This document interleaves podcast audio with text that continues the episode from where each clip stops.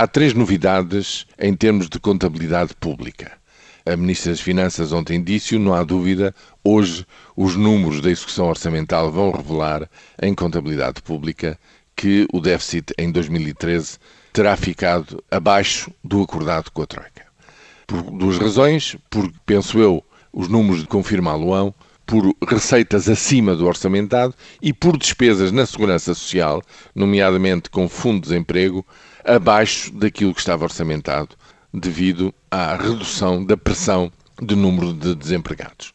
Evidentemente, isto terá um efeito positivo e continuará a impulsionar para baixo as taxas de juros da dívida pública nas diversas maturidades, nomeadamente as mais longas, aproximando-nos ainda mais da realidade da Espanha ou da Itália.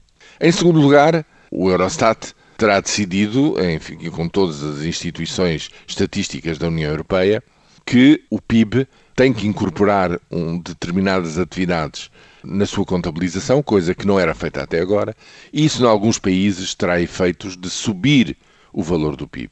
Para Portugal, estima-se que esse recálculo possa subir o PIB em 2%. E, finalmente, há também uma outra decisão de que a incorporação de fundos de pensão das mais diversas pensões, recordam-se as últimas da banca, por exemplo, como receita extraordinária dos governos para reduzir o déficit, não é admissível. Tudo o que foi feito para trás vai ser anulado, o que quer dizer que os déficits em todos aqueles anos onde houve operações destas vão subir, mas isso é história. Isso não muda nada do ponto de vista factual e, digamos, eh, real. O que muda é daqui para a frente de um ponto de vista positivo, porque reparem, se as receitas que o Estado recebeu não entram na contabilidade das administrações públicas, as despesas que resultam das obrigações que o Estado contraiu também daqui para a frente não vão contar e estão estimadas em 850 milhões, o que é dinheiro, é meio ponto percentual, 0,5% do PIB.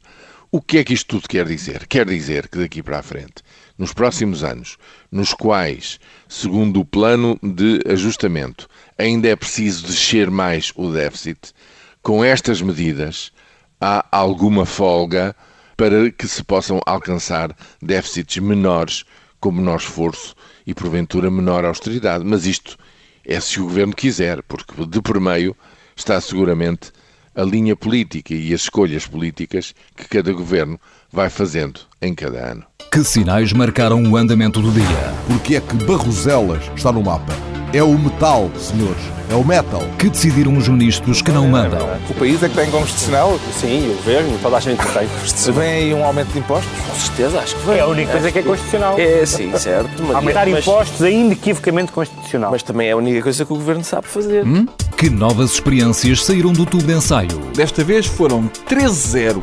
Até o busto da República votou contra. Foi um gangbang do Tribunal Constitucional no governo. Os programas da TSF estão disponíveis em podcast logo após a transmissão. Hum? Para escutar o que quer, quando e quantas vezes quiser. Está aqui uma boa notícia. Subscrição gratuita em tsf.pt/podcast.